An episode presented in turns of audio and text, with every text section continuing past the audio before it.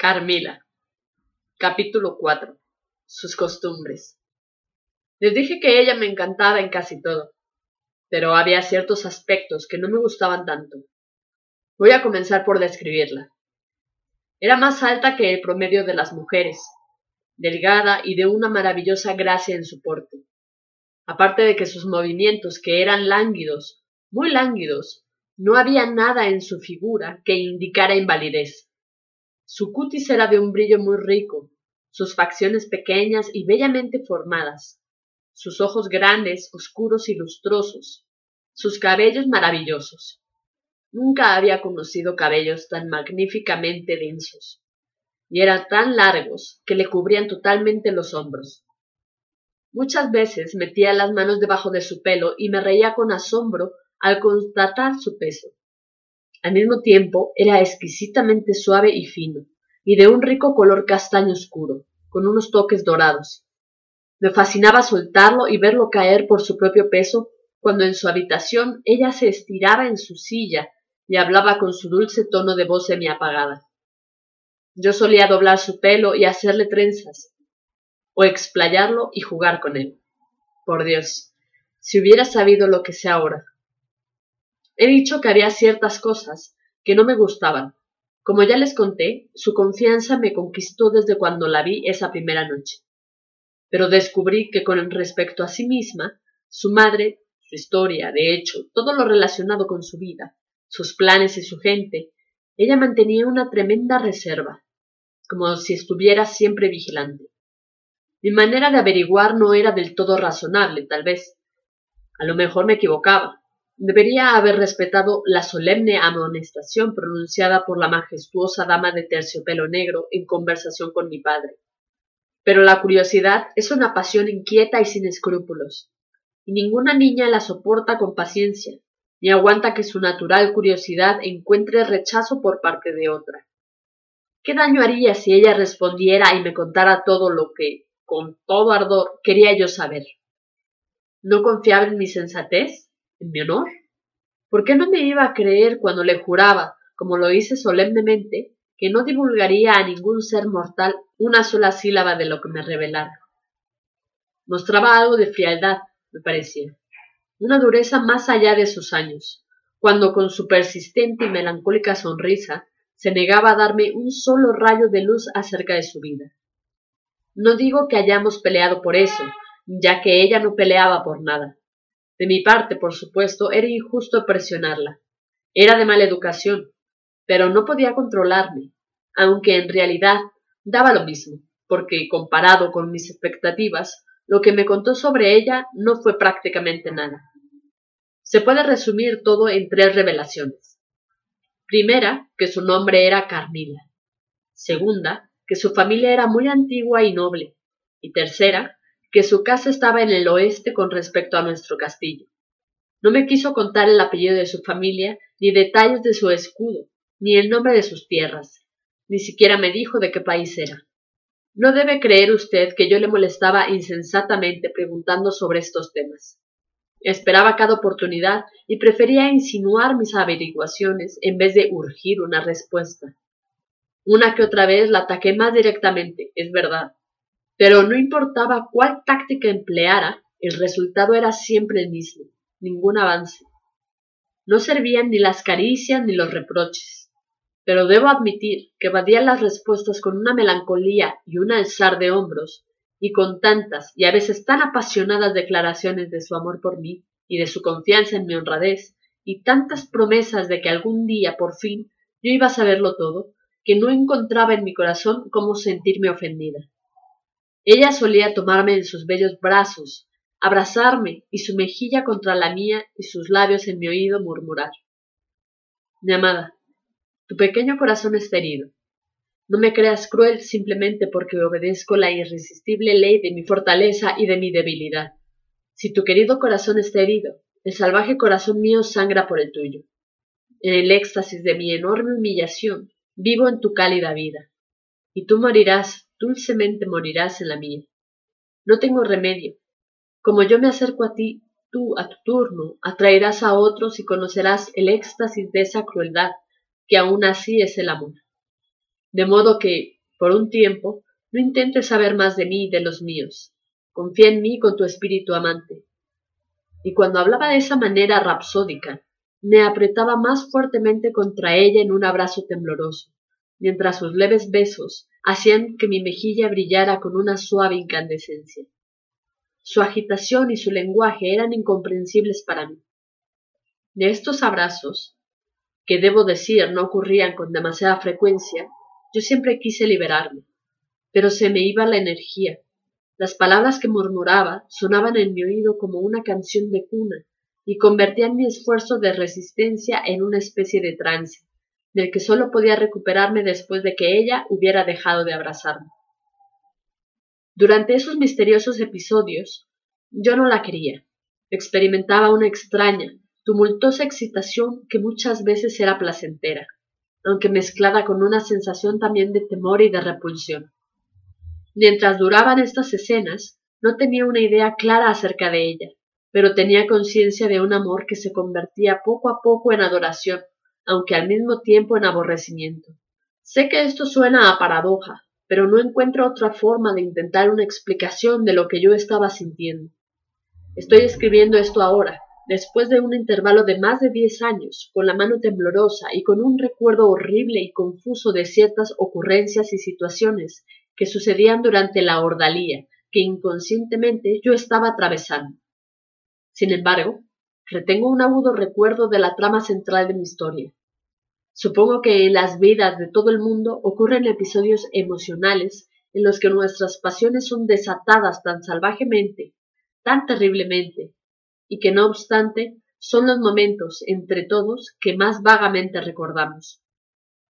En ciertas ocasiones, después de una hora de apatía, mi extraña y bella compañera me tomaba la mano, reteniéndola en la suya con un apretón amoroso, que repetía una y otra vez, mientras se ruborizaba levemente y me miraba con sus lánguidos y encendidos ojos, emitiendo gemidos con tanta rapidez que su vestido subía y bajaba al ritmo de su tumultuosa respiración. Fue como el ardor de un amante. Me avergonzaba. Era odioso y sin embargo se apoderaba de mí. Con una expresión de regodeo me atraía hacia ella y sentí sus cálidos labios corriendo por mis mejillas mientras ella susurraba, casi en sollozos, Tú eres mía, serás mía, tú y yo somos una para siempre. Luego se echaba para atrás en su silla, cubriéndose los ojos con sus pequeñas manos mientras me dejaba temblando. ¿Será que somos parientes? le preguntaba. ¿Qué quieres decir con todo esto? A lo mejor te recuerdo a una persona que has amado, pero no puede ser, no me gusta, no te conozco, no me conozco a mí misma cuando me miras así y hablas de esa manera. Ella suspiraba ante mi vehemencia y enseguida volteaba la cabeza y dejaba caer mi mano. Con respecto a estas extraordinarias manifestaciones, intenté en vano llegar a formular alguna teoría satisfactoria. No se explicaban como afectación ni como trucos. Se trataba, sin lugar a dudas, del momentáneo estallido de un instinto y de unas emociones suprimidas. ¿Será que ella sufría de breves periodos de locura? No obstante la afirmación de su madre en sentido contrario? ¿O detrás de todo existía un disfraz y un romance? En viejos libros de cuentos había leído sobre cosas de este estilo. ¿Qué tal si fuera un adolescente enamorado que se había metido en nuestra casa disfrazado para perseguir el objetivo de su deseo con la ayuda de una vieja aventurera? Pero a pesar de que esta teoría alimentaba mi vanidad, contra ella como hipótesis existían muchas objeciones. Primero, yo no podría decir que me había asediado con una galantería masculina tal como los hombres suelen hacer con deleite. Entre uno de estos momentos apasionados y el siguiente había largos intervalos cuando todo era normal, de una cotidiana felicidad, aunque ella manifestaba también su ensimismamiento y tristeza. Pero con excepción de los momentos cuando yo notaba que sus ojos me seguían con cierto fuego melancólico, yo no podría haber representado nada para ella.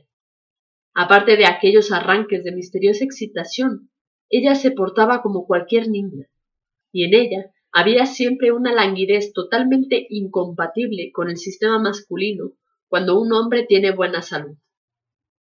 Bajo ciertos aspectos, Sus hábitos eran raros. Tal vez no hubiera parecido tan singulares en opinión de una mujer citadina, pero sí lo eran para nosotros, como la gente rústica que éramos. Ella no se dejaba ver hasta muy tarde, generalmente no aparecía antes de la una de la tarde. Acaso tomaba una taza de chocolate, pero no comía nada. Luego luego solíamos salir a pasear, no por mucho rato, pues casi inmediatamente se sentía agotada. De modo que regresábamos al castillo o nos sentábamos en una banca de las que se encontraban en diferentes rincones del bosque, debajo de los árboles. Su cuerpo sufría de una languidez que no era acorde con su estado mental. Siempre conversaba animadamente y era muy inteligente. A veces aludía a su casa de modo pasajero, o hablaba de alguna aventura o situación que había vivido, o un recuerdo temprano, que indicaba que se movía entre personas de costumbres extrañas, de costumbres totalmente ignoradas por nosotros. De estas breves referencias ocasionales deduje que su país natal era más remoto de lo que al inicio había imaginado. Una tarde estábamos sentadas debajo de un árbol cuando frente a nosotros pasó un cortejo fúnebre. Eran los funerales de una niña muy bonita que yo había visto con frecuencia, hija de uno de los guardabosques. El pobre hombre caminaba detrás del féretro. Había perdido su única hija, y era evidente que tenía el corazón roto. Unos campesinos venían detrás, a dos en fondo, entonando un canto fúnebre. Me levanté en gesto de respeto y acompañé a los dolientes con un verso del himno que cantaban muy dulcemente. De súbito, mi compañera me jaló, obligándome a voltear hacia ella sorprendida. ¿No te das cuenta de lo desafinados que están? dijo con brusquedad. Al contrario, le dije, me parece que cantan muy bonito. Me sentí perpleja y muy incómoda, por temor a que la gente que andaba en la pequeña procesión fuera a oír y a resentirse por lo que ella había dicho. Seguí cantando entonces, pero nuevamente ella me interrumpió. Me están taladrando el oído, protestó Carmila, muy enfadada, mientras se tapaba los oídos con sus pequeños dedos. Además, ¿no te das cuenta de que tu religión y la mía no son iguales? Tus formas me hieren. Yo odio los funerales. ¿Por qué tanto escándalo? Uno tiene que morir. Todo el mundo tiene que morir. Y todos están más felices cuando están muertos. Vamos a casa. Mi padre ha ido adelante con los clérigos al cementerio. Yo creí que tú sabías que la iban a enterrar hoy. ¿Ella?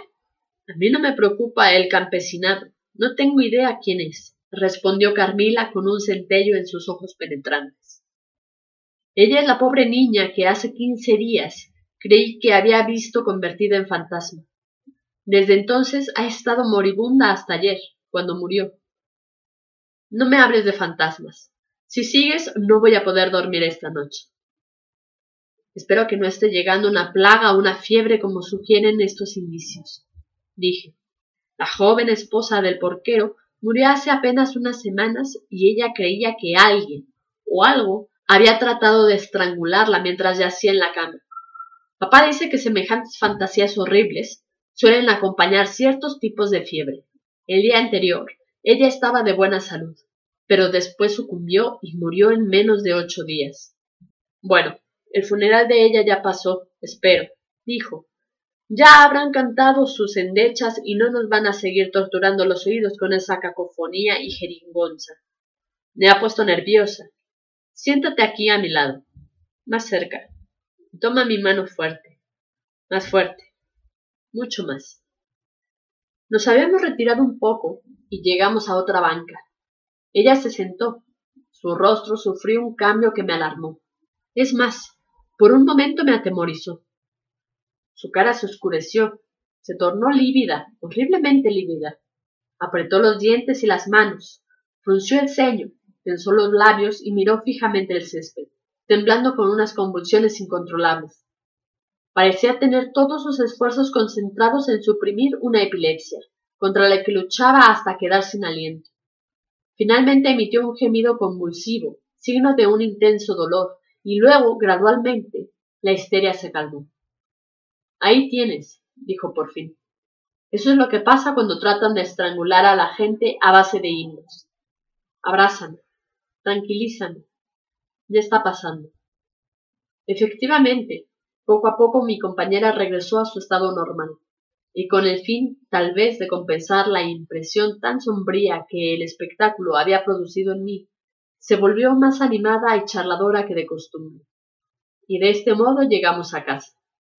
Fue la primera vez que yo había visto que ella mostrara algún síntoma concreto de la delicada salud de la que su madre había hablado. También fue la primera vez que había percibido en ella un temperamento alzado y furioso. Pero esa muestra de mal genio se desvaneció como una nube en el cielo de verano, y sólo una vez después observaría por parte de ella un signo momentáneo de iracunda. Voy a contar cómo sucedió. Un día, cuando ella y yo estábamos mirando a través de los altos ventanales del salón, observé que un vagabundo cruzó el puente levadizo y entró al patio interior del castillo. Lo conocía bien. Solía visitarnos dos veces en el curso del año. Era un jorobado de cara larga y facciones agudas, características típicas de personas deformes. Usaba una barba negra y puntiaguda, y sonriendo como estaba, de oreja a oreja, dejaba ver sus blancos colmillos. Vestía un tosco lienzo rojo y negro, y de las incontables correas y tiras de cuero que cruzaban su pecho, colgaba toda clase de objetos y aparatos. A sus espaldas cargaba una lámpara mágica y dos cajas que yo conocía bien. En una había una salamandra y en la otra un mandril. Eran pequeños monstruos que a mi padre causaban mucha risa. Estaban compuestos de pedazos de micos, loros, ardillas y peces, con algo de puercoespín, todos secos y luego cuidadosamente cosidos con hilo para producir un efecto sorprendente. Llevaba un violín también, y una caja con utilerías para hacer trucos de prestidigitación. Unas cuantas máscaras estaban amarradas a su correa y otras cuantas cajas misteriosas, y en su mano llevaba un bordón negro con manija de cobre. Un perro escuálido venía detrás del hombre, pero al llegar al puente levadizo se detuvo súbitamente como si sospechara algo y luego empezó a aullar de una manera atroz. Mientras tanto, el vagabundo, de pie en la mitad del patio, nos saludó alzando su grotesco sombrero, inclinándose en una venia ceremoniosa y vociferando cumplidos en un francés execrable y un alemán igual de espantoso. Luego, tomando el violín en las manos, se puso a rasgar una melodía alegre que acompañaba con un canto, simpático aunque disonante, y una danza bastante loca que me hizo soltar una carcajada que contrastaba con el triste aullido del perro. Al terminar este espectáculo, el hombre se acercó a la ventana con sonrisas y salutaciones, su sombrero en la mano izquierda y su violín bajo el brazo, y sin pausa, y con gran fluidez desenrolló con la mano derecha un largo pergamino donde se anunciaban todos sus atributos y las múltiples artes y recursos que ponía a nuestra disposición, sin hablar de las curiosidades y los entretenimientos que se proclamaba capaz de presentar apenas se lo pidiéramos. Tal vez quisieran las bellas damas adquirir un talismán como protección contra el diablo que me rodea como un lobo por estas tierras, según me han contado, dijo, dejando su sombrero caer sobre el adoquinado. La gente se está muriendo de esa maldad a diestra y siniestra, y aquí tienen a su merced un amuleto, que nunca falla. Simplemente se prende a la almohada y uno puede reírse en las narices del bicho. Estos talismanes consistían en tiras de tela decorada con cifras cabalísticas y algunos diagramas. Carmila no vaciló en comprar uno y yo otro. El hombre nos miraba desde abajo en el patio y nosotros lo mirábamos sonriendo. Nos hizo gracia, a mí al menos. Mirando a nuestras caras con sus penetrantes ojos negros, parecía detectar algo que por un instante parecía despertar su curiosidad. Inmediatamente sacó una caja de cuero que contenía toda clase de pequeños instrumentos de acero. Mire usted, señorita, dijo, mostrándome la caja. Entre otros oficios menos útiles, practico el arte de la dentistería. Maldito perro, se interrumpió. Cállate, animal. Él aúlla para que usted, señorita, no pueda oír lo que estoy diciendo.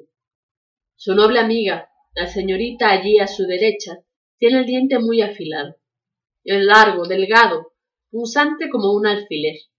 Jaja, con mi ojo agudo y la buena visión que tengo, Desde donde estoy parado aquí abajo, lo he visto clarísimamente. Ahora, si a la señorita le molesta, y me parece imposible que no le cause dolor, aquí me tiene. Aquí está mi lima y mi pequeño alicate. Podría volver ese diente redondo y romo, si a la señorita le place. Ya no será el diente de un pez, sino el diente de la bella joven que ella es. ¿Cómo? ¿Qué pasa? ¿Se ha molestado la señorita? ¿He sido demasiado osado? ¿La he ofendido?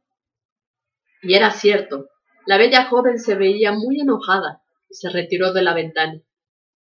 ¿Cómo se atreve este vagabundo a insultarnos de esta manera? ¿Dónde está tu padre? Voy a insistir en que me repare esta ofensa. Mi padre hubiera atado a este atrevido a un poste y le habría castigado con látigo. Es más, le habría quemado el pellejo con la marca del ganado de nuestro castillo. Dando unos pasos para alejarse del ventanal, se sentó, y apenas el hombre se había perdido de su vista, su ira se calmó tan súbitamente como había estallado. En pocos minutos había recuperado su actitud normal. Aparentemente había olvidado la existencia del diminuto jorobado y sus tonterías. Aquella noche mi padre no estaba de buen humor. Cuando llegó a casa nos habló de un nuevo caso muy similar a los otros dos faltantes que habían ocurrido en tiempos muy recientes. La hermana de un joven campesino que trabajaba en sus tierras, apenas a una milla de distancia, estaba muy enferma. Tal como ella misma contó, fue atacada en casi la misma forma de la otra y estaba muriendo lenta pero irremediablemente. Todos estos casos, dijo mi padre, tienen una explicación científica.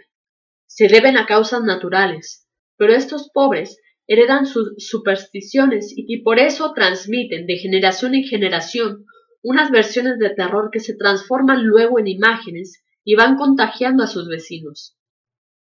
Pero esa misma circunstancia me asusta terriblemente, dijo Carmila. ¿Cómo así? preguntó papá. Me da tanto miedo ver cosas imaginarias. Creo que sería tan malo como si fuera de verdad. Estamos en las manos de Dios, dijo mi padre.